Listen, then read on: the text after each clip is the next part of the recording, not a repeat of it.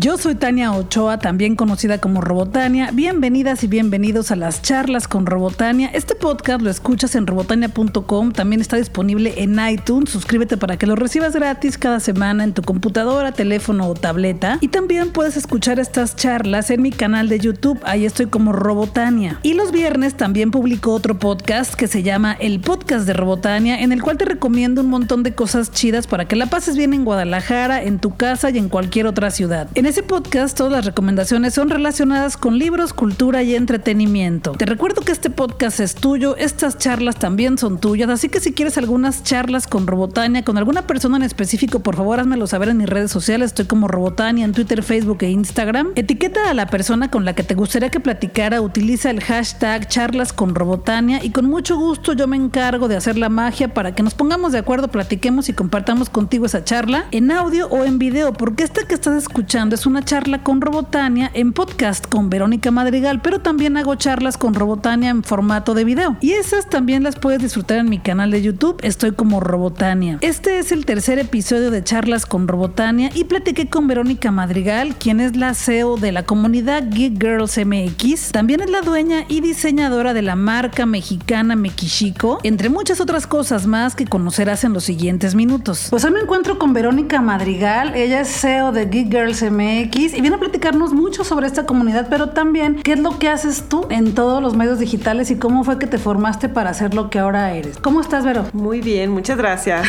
Tania, por invitarnos. No, pues qué, ¿cuál me agradeces? Y les platico, porque no nos están viendo, nos están escuchando. Verónica y yo nos conocimos hace ya ocho años, ¿no? Ocho años. Sí, en 2010. Sí, sí. Porque fuimos a este evento que era el Geek Girl Meetup, porque nos conocimos en el MAS, en el, Museo de Zapopan. Ahí fue el evento y era un evento en el que te invitaban a compartir tu proyecto. Exacto. Y tenías que ser geek. O sea, yo sé lo que es una comunidad y lo que es ser geek gracias a Robotania.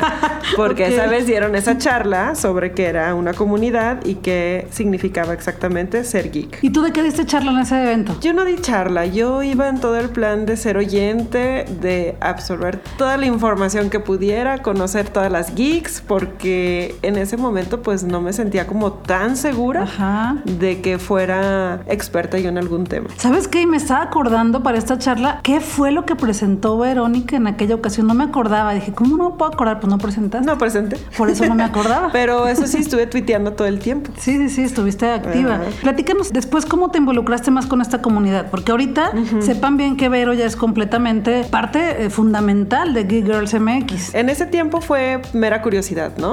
Y a mí la verdad me enamoró conocer tanta chica que estaba haciendo lo que realmente la apasionaba y Sí, que lo estaba sí, sí, convirtiendo en un negocio y que no tenía miedo de equivocarse. O sea, yo recuerdo que para mí era, híjole, la regué, este, esto me salió mal y era así como lo peor de la vida que me llegó a pasar, ¿no? y las chicas ese día hablaban de sus errores como, ah, sí, eso no me salió, pero entonces ya estoy haciendo esto, ¿sabes? Como que no pasa nada. Esa libertad y esa autoconfianza yo fue como de, wow, Guau. no me quiero alejar jamás de ellas en la vida. No, y que además ya ahorita en la actualidad existen también las Fuck Up Nights, Ajá. que es ir a compartir en una noche cómo fracasaste con tu proyecto, Exacto. ¿no? En aquel entonces no existían. No existían, de hecho no había casi comunidades, eran muy pocas, o sea, yo iba nada más a la de Social Media Club GDL y también me impactaba ver que el conocimiento fuera gratuito, era así como de cómo, y aparte en sedes padrísimas, ¿no? Por ejemplo, este que fue en el MAS, o sea, está súper bonito ese museo, pero por ejemplo, eh, los de Social Media Club se juntaban en, en el ITESO, entonces también estaba como padre, entonces era muy, muy interesante saber que había personas que se tomaban el tiempo por organizar algo y por regalarte información. Y que eso es Geek Girls MX, es una comunidad de chicas que comparten conocimiento cada dos meses de forma completamente gratis para que tú aprendas algo en esas, en esas reuniones. Exacto. Y que además tienen un evento grandioso cada enero, que ese es Ajá. cada año, en donde ya pueden ir ustedes también a compartir un poco más de sus proyectos. Así es, ahí te puedes encontrar con tu próxima socia, con colaboradoras, o sea, qué sé yo, o sea, puedes llegar y hacer negocio, puedes compartir, puedes aprender. Y una cosa sí les puedo asegurar, sin temor a equivocarme, que van a salir súper inspiradas. Y también es muy probable que hagan amistad, porque en serio, en aquel entonces que fuimos en 2010, yo iba con dos amigas. Y la charla que di era sobre mi, mi blog en aquel entonces y mi podcast, pero con dos chicas más, con Lice Arámbula y con Diana Martín. Pero ahí conocí un montón de gente que hasta la fecha seguimos siendo amigas. De hecho, hace poco nos reunimos a desayunar simplemente ya.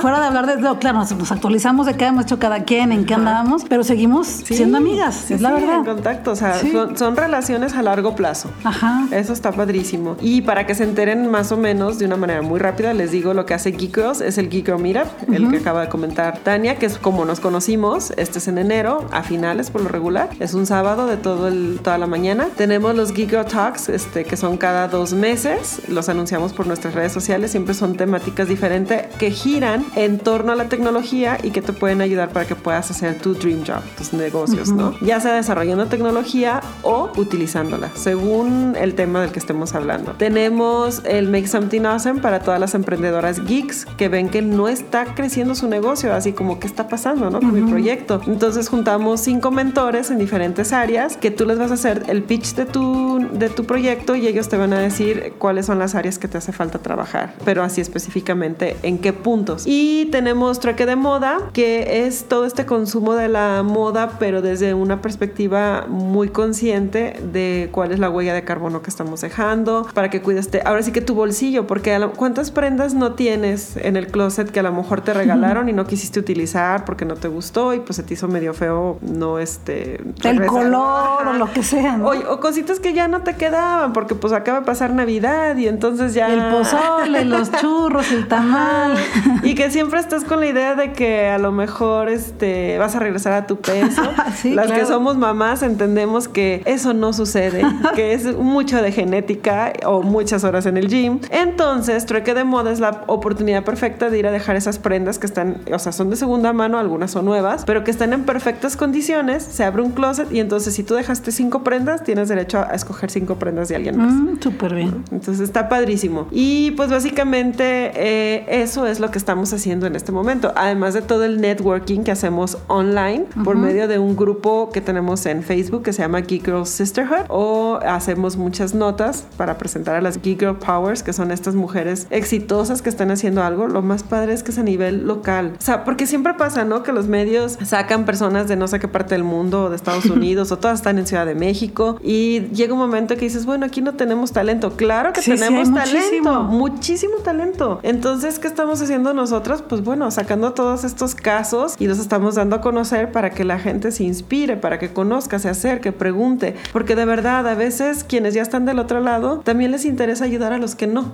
Sí, claro. No va a faltar a quien le sobre algo de dinerito para apoyar a alguien más o de consultorías también que puedan abonar a que tu proyecto funcione mejor. Cuéntame también de este proyecto fabuloso que tienes tú, ya que es un proyecto personal que es tuyo, que es Mekishiko. Cuéntales, cuéntales. Bueno, Mekishiko nace porque honestamente dentro de la comunidad de Geek Girls a mí me inspiró muchísimo Sara Miao. Cuando yo empecé a ver todo lo que estaba haciendo y que su temática era gatos y moda, dije, bueno, a mí me encanta todo lo que tiene que ver con historias con México y Japón, entonces quiero hacer algo. Y la manera más perfecta en su momento, yo soy diseñadora gráfica, no soy diseñadora de modas, pero de repente hay como piezas que puedo conceptualizar muy bien, ¿no? Y fue fabuloso porque dentro de la comunidad siempre encontré alguien que me pudiera ayudar. Cuando yo materialicé la primera, el primer producto fue gracias a Paulina Guerrero. Ella fue la que me hizo las muestras, dio una charla en alguna ocasión en, en Geek Girls y de ahí yo seguí en contacto y ella me ayudó y me dio ideas y, y pues me explicó cómo era el sentido de la moda, ¿no? Desde su perspectiva y lo cual yo agradecí mucho. Y después de eso, Sara me ayudó con toda esta parte de conectar con gente que pudiera hacer mi photoshooting, consejos. Siempre he recibido buenos consejos de ella en respecto a branding, ¿no? Sí, es conocida para que la ubiquen porque es difícil entender en audio quiénes si no están viendo la imagen. Sara Miau, así la encuentran en redes sociales o Sara Aramburo, también así andan con ella, para que sepan de quién estamos platicando. Exacto.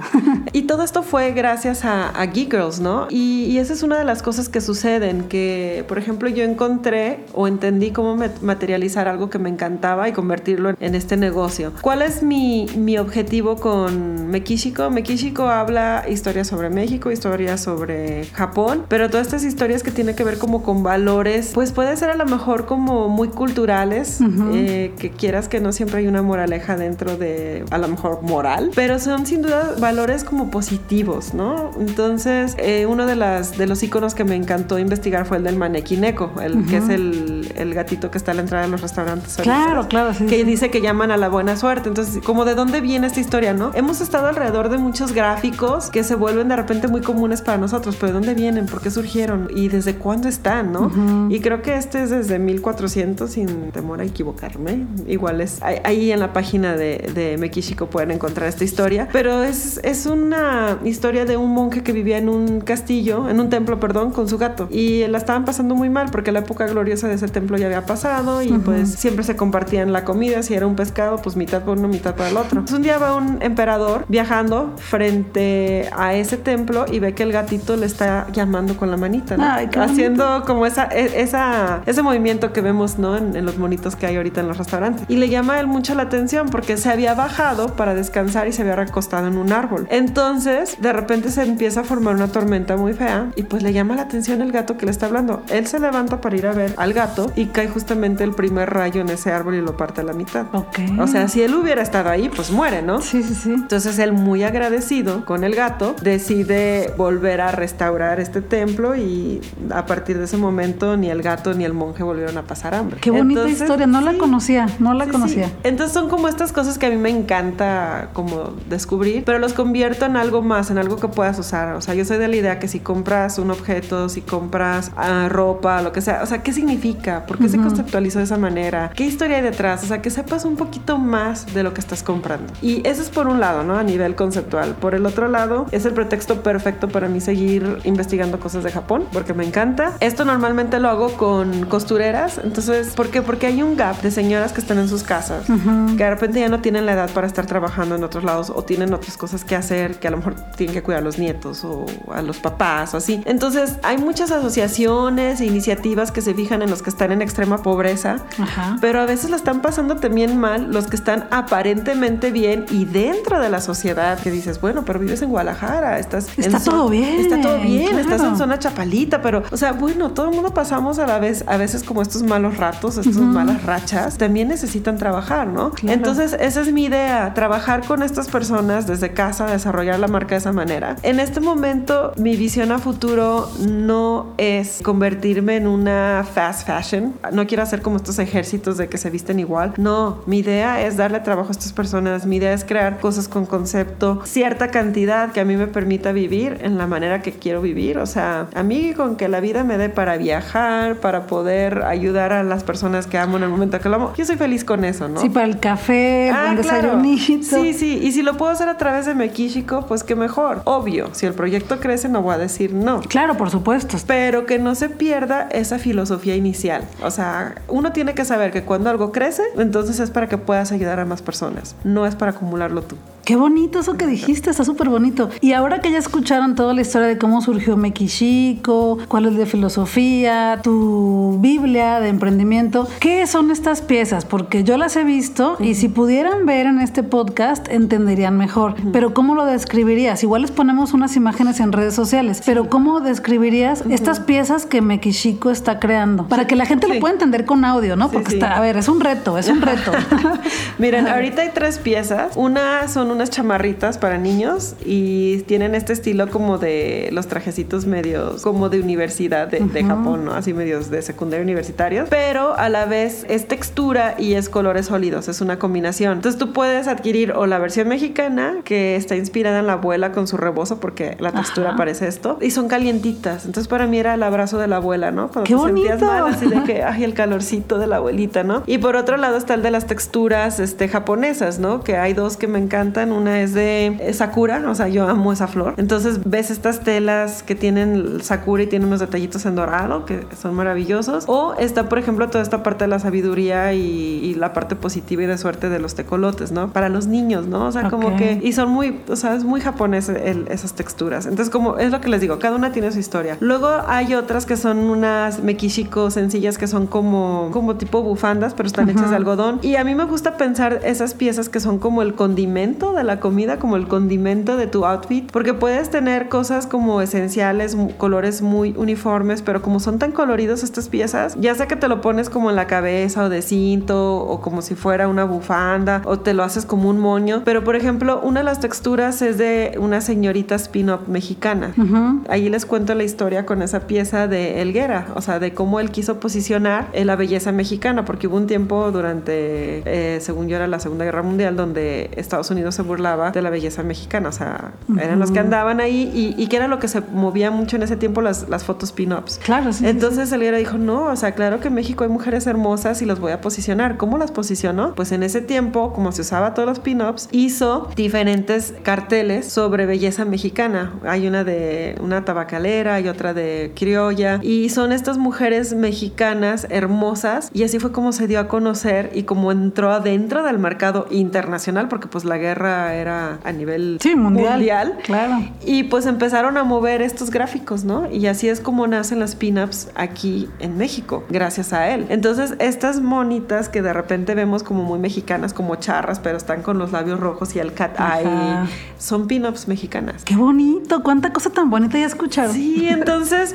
así como cada pieza que hago en México, o sea, o cuento una historia de México o, cuento, o cuento una historia de Japón. Entonces, si tú eres un México lover o un Japan pues tienes que las seguir a México o si eres las dos cosas. No, y en este momento es el momento para que vayas a ver estas piezas, ¿no? O sea, literal, porque ya se las platicó, se las describió súper bonito, Vero, pero ¿cómo estás en redes sociales con Mekishiko? Sobre todo, a lo mejor convendría que les digas cómo se escribe la palabra, porque creo que en audio es complicado entenderla, ¿no? A lo mejor deletreárselos para que lo tengan a la mano. Mekishiko, para empezar, es México en japonés. Así es como ellos dicen México, Mekishiko. Y se escribe M-E-K-I-S-H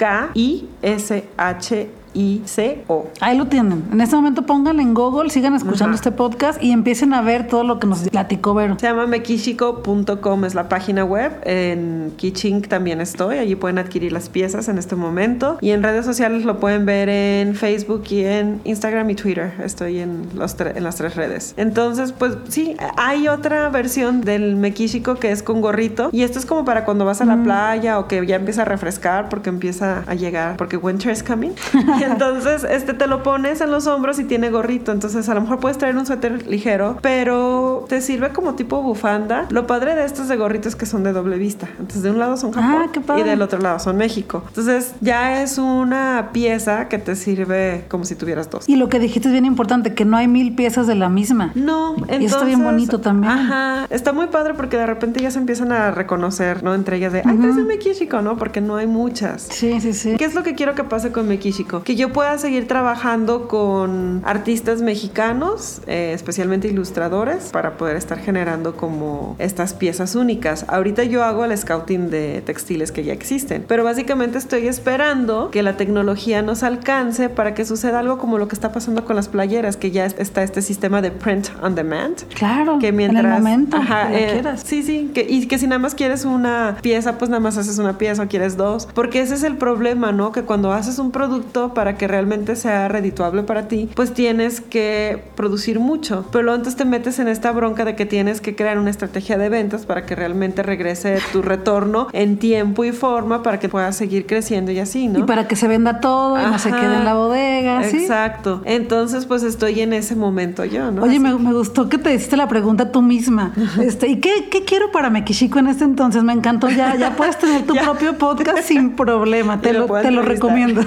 no, me encantó, me encantó porque estás platicando cosas súper bonitas. Y bueno, también, ¿qué le recomiendas tú a estas chicas o chicos que nos están escuchando ahorita? Porque ya diriges una, una comunidad, o sea, eres parte fundamental de una comunidad de emprendedoras que forman proyectos, les dan coaching, les dan eh, asesorías, las ayudan, las, etcétera. También tienes tu propia marca, que es una marca muy especial y muy única. Yo sí lo diría así, no muy, es, la, es única en el mundo. Bueno, no sé si en el mundo, porque no, no he ido por todo el mundo entrevistando gente, pero sí sé que es muy única, es muy especial. ¿Qué le dirías tú así como en, unos tips muy básicos para alguien que esté escuchando y que diga, tengo esta idea súper así de especial como la de Verónica Madrigal, pero ¿cómo podría empezar? Ajá. Según tu experiencia. Según mi experiencia es primero hacer el producto y ver que las personas interactúen con él. Yo cuando lancé Mekishiko la primera vez estaba muy caro y fue algo que aprendí, ¿no? que le estaba pagando más a la costurera de lo que yo podría siquiera ganar mm, yo, ¿no? Entonces fue una curva de aprendizaje ahí. Entonces, que no tengan este temor a, a equivocarse, porque pues para eso es. O sea, tienes que hacer tu producto mínimo viable, el MVP, que de repente dicen, utilizan mucho en desarrollo tecnológico, para que el mercado interactúe con el producto, lo vea, te dé retroalimentación, luego veas tú dónde le puedes mover, si sí puedes cambiarte con otro proveedor a lo mejor, o, o qué tienes que hacer, ¿no? Pero creo que lo más importante que debes de saber es que no es cierto que necesitas dinero para empezar un proyecto. Ah, no, eso me han dicho No. siempre. No, no te creas. no, yo he No. empezado también con lo que tengo, pues. ¿no? Haz lo que puedes con lo que tienes. Sí, claro. Aquí lo que sí es importante saber es que cuando quieres acelerar, acelerar y crecer, entonces ya necesitas el dinero. Sí, claro. Pero tienes que saber exactamente para qué lo vas a utilizar. Sí, si no te lo puedes gastar en algo que ni siquiera era importante para tu negocio. Exacto. Entonces empieza. Ahora, si estás pasando por situaciones como difíciles a nivel personal, también se vale pausar un poco. O a veces también freelanceo para sacarme ese extra para llevar a los niños de paseo, ¿no? De Sí, vacaciones. sí. Entonces estoy muy consciente de que mis hijos ahorita están pequeños y que si no los disfruto, Se va a ir ese va a momento, ir ¿no? ese momento. Pero también estoy consciente de que si no sigo desarrollando mi proyecto el día de mañana, También se va a ir, también ¿no? se va a ir. Sí, claro. Entonces, me mantengo ocupada. Por otro lado, Geekers es algo que no quiero dejar de hacer porque es ese perfecto pretexto de seguir haciendo algo que sabes que beneficia a más personas. Y como que yo no quiero perder piso de que solo para mí, solo para mí y todo el beneficio para mí. O sea, quiero seguir en ese entorno, pues. Esta etapa de mi vida a lo mejor es un poco como complicada en cuestión de tiempos y de otras cosas personales, pero sin duda también es como la etapa más feliz porque estoy haciendo ya las tres cosas que me encantan. Es lo que te iba a decir, porque estás haciendo lo que te gusta, Sí, lo que te apasiona, lo que te emociona, que yo creo que también es lo que me gusta mucho decirle a la gente. Yo me clavo mucho y de una conferencia en Talentland de eso, de cómo convertir tu hobby en algo profesional. O sea, cómo eso que te encanta hacer y qué es lo que más disfrutas en la vida, cómo le sacas dinero. Ajá. Porque algo profesional para mí es algo que está bien hecho, pero que Sí. también te, te- te permite tener un ingreso para Claro. pagar tus gastos, tus gastos fijos y gastos de diversión. Ajá, exacto. Y, y que eres tú totalmente. O sea, tú ya te estás financiando todo eso. Eso es maravilloso. Esa libertad financiera es buenísima. Pero por otro lado, también quiero dejar muy claro que no porque estés haciendo todo lo que amas significa que todo el tiempo eres feliz y que todo Ah, se, bueno. ajá, se acomoda. Y, o sea, no, o sea, hay días malos como en todo, ¿no? Hay días buenos, hay días malos. Pero en esencia tú sabes que estás donde quieres estar. No, y que además, que aunque sean lo que más te gusta hacer y sean días muy bonitos y te la pases re bien haciendo lo que te gusta, eh, también vas a tener que hacer de repente reportes, exceles, hacer cobros, hacer pagos, estar a lo mejor rogándole a ese cliente para que te pague. O sea, de todo va a tocar, ¿no? Porque hay de todo en, en la vida, pero Ajá. como dices, eso va a ser en cualquier proyecto, pero si estás haciendo lo que realmente te gusta, te la vas a pasar aún mejor Claro. y no le sufres tanto, a diferencia de que estás en un trabajo o haciendo lo que realmente no te gusta. Sí. ¿no? Otra de las cosas que uno tiene que entender es que no sabemos todo.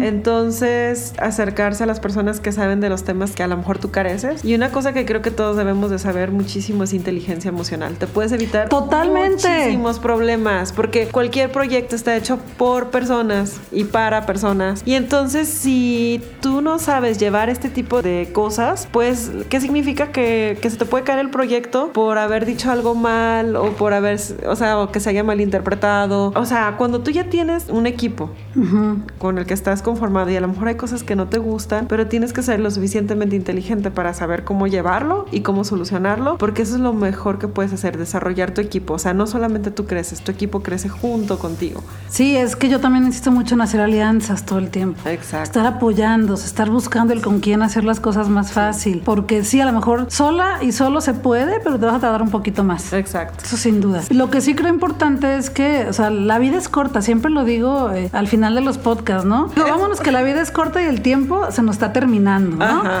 Y yo lo, lo aprendí por eso, porque es cierto, o sea, creo que el tiempo, o sea, la vida aunque pareciera muy larga, en realidad es corta. O sea, yo no imaginé Así que es. en tan rápido se me pasaran más de 30 años de mi vida. Y el objetivo principal es ser feliz. Así O es. sea, como que si haces lo que te gusta y te hace feliz, lo demás, créanme, se siente menos pesado. Así es. Hay, hay que apostarle a lo que nos apasiona, definitivamente. Sí. Ah, y hablabas de la inteligencia emocional, pero Ajá. me distraje un poquito porque me paré a ver cómo íbamos de tiempo, porque traemos acá el tiempo contando, para no hacer un podcast de cuatro horas, ¿verdad? Entonces, hablabas de la inteligencia emocional, que es algo que también a mí me gusta mucho dejárselo claro a las personas, porque si no estás contento contigo mismo, contigo, contigo misma, contigo misma, Esto de la inclusión. Sí, es que hay que ser inclusivos, ¿no? Ahora sí me trabé completamente de la inclusión, qué padre. Entonces decía que si no estás co- contenta contigo misma o contento contigo mismo, difícilmente vas a poder proyectar eh, el estar bien. Exacto. Es muy complejo, de verdad es muy complejo, porque también lo emocional no es tan fácil de llevar, pero si no les es muy sencillo, pueden buscar ayuda profesional. Pero de que tiene que ser, sí tiene que ser así, porque esa inteligencia emocional te da la seguridad para platicar en una charla, en un podcast, para dar una conferencia en un Geek Girl MX, en un evento, para presentar tu proyecto en un pitching con algún inversionista que te diga, tengo 200 mil millones de dólares del mundo para ti, tú no sabes qué hacer, con, por decir una cantidad, ¿no?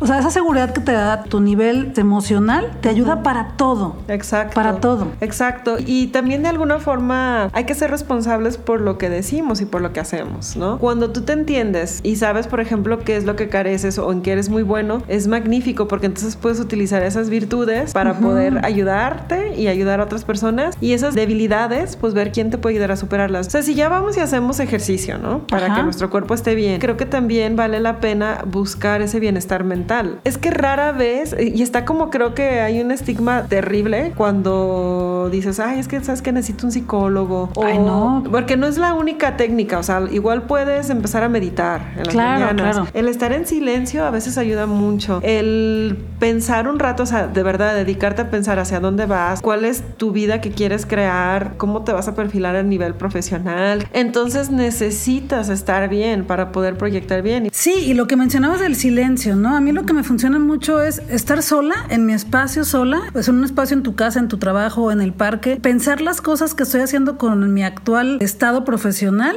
y anotarlas. A mí me funciona mucho escribir, traigo miles de cuadernos siempre y para mí escribir las ideas que se van ocurriendo me ayudan a ver hacia dónde voy o qué me está faltando. A mí me funciona eso. Habrá quien le funcione la terapia con el psicólogo que también está perfectamente bien. Meditar, hacer ejercicio. Híjole, cuántas cosas, ¿no? O todo O todo, junto. sí, todo junto, se vale, claro. Y pues bueno, sigan los proyectos de Verónica Madrigal, sigan las redes sociales de Mekishiko, sigan también a Geek Girls MX y lo que faltó porque pueden regresar a este podcast y escuchar las redes tal cual de cada uno de los proyectos, pero dinos tus redes sociales para que también te sigan a ti personalmente ya cada uno de tus proyectos. Muy bien, a mí me pueden seguir como Vero Madric, es V-E-R-O-M-A-D-R-I-G. es que es Madrigal, ¿no? Pero llega hasta la G. Y estoy en Twitter y estoy en Facebook y estoy también en Google Plus y también en Medium, porque me gusta escribir y hablar así como de cosas cotidianas, cosas que tienen que ver con emprendimiento. Entonces, si me quieren seguir también en el blog, ahí con mucho gusto nos estaremos leyendo. Sí, igual también la voy a etiquetar en las publicaciones de este, de este podcast. Y si no, pónganle literal Vero Madrigal en internet, en Google, y la van a encontrar. Pues gracias, Vero, qué bonita charla. La verdad que contaste cosas súper bonitas. Y yo esperaría que todo esto también le funcione a alguien más para que se anime a empezar su proyecto. Que ya dé el paso a, a llevarlo a lo grande y que salga de ese escondite en Guadalajara y le grite al mundo que aquí está. Sí, a mí de entrada me gustaría saber de tu audiencia quién es fanático de Japón, quién es fanático Sí, que nos de- digan en redes que sociales. Nos dejen mensajes, qué, qué es lo que más les ha gustado, qué historia les ha encantado. Me gustaría leerlos mucho también. Sí, y que nos recomienden, ¿no? sí, Lo que favor. quieran de Japón, de México, o también qué nos recomiendan para seguir con esto, qué creen que nos pueda seguir inspirando. Sí, ¿no? así es. Y nos etiquetan en Twitter, en Facebook o en Instagram. Pues muchas gracias, Vero. Qué bonito Gracias. platicar otra vez contigo. Y ya luego haremos más cosas y les platicaremos también por acá. Que así sea. Gracias. Gracias. Sigue a Verónica Madrigal en Twitter, ahí la encuentras como arroba Vero Madrid y también sigue a Geek Girls MX en Twitter, Facebook e Instagram, así las encuentras como Geek Girls MX. Y ya de una vez también sigue a Mekishiko, la marca de Verónica Madrigal en Twitter, en Facebook y también en Instagram. Estas son las charlas con Robotania, la versión en podcast la escuchas en iTunes y también en robotania.com, pero también en YouTube y las versiones en video que son completamente distintas, las de audio y video, son dos versiones completamente distintas, aunque sea la misma persona. Las charlas con Robotania en video las encuentras en mi canal de YouTube y espero que también las disfrutes. Suscríbete en iTunes para recibir el podcast de Robotania cada semana en tu dispositivo móvil, en tu tableta, teléfono o computadora. Suscríbete para que seas de las primeras personas en recibirlo y disfrutarlo. También suscríbete a mi canal de YouTube porque no solo subo charlas con Robotania, sino que también contenido relacionado con los libros, la cultura y el entretenimiento. Estas charlas con Robotania también son tuyas, así que si quieres que platique con alguien, etiquétame en Twitter, utilice el hashtag charlas con Robotania y etiqueta a la persona con quien te gustaría que platicara. Yo me encargo de buscarla, agendar el día, grabarla y compartirla contigo. Te recuerdo también que los miércoles hago transmisión en vivo en mi Facebook, estoy como Robotania. Esos son los miércoles con Robotania, por ahí de las 9, para que me acompañes y platiquemos, interactuemos y respondo todas las preguntas que me hacen. Así que literal, ahí nos vemos también. Yo soy Tania Ochoa. También conocida como Robotania, y pues vámonos a disfrutar que la vida es corta y el tiempo se nos está terminando.